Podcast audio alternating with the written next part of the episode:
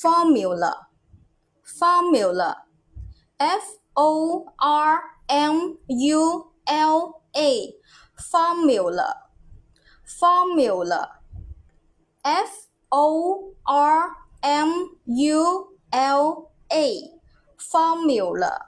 啊，这个 o r 呢，它发的是 o 长音啊，form 重音符号在前面，formula 啊，它是名词，表示公式啊，公式。复数形式呢是 formula，直接在后面加一个 s 给它就可以了啊。后面我们来重点说一下这个单词的记忆方法。